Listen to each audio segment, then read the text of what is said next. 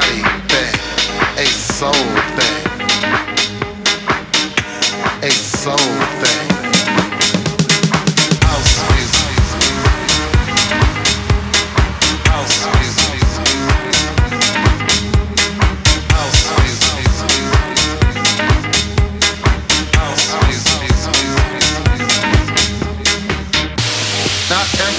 Understands house music. It's a spiritual thing, a body thing, a soul thing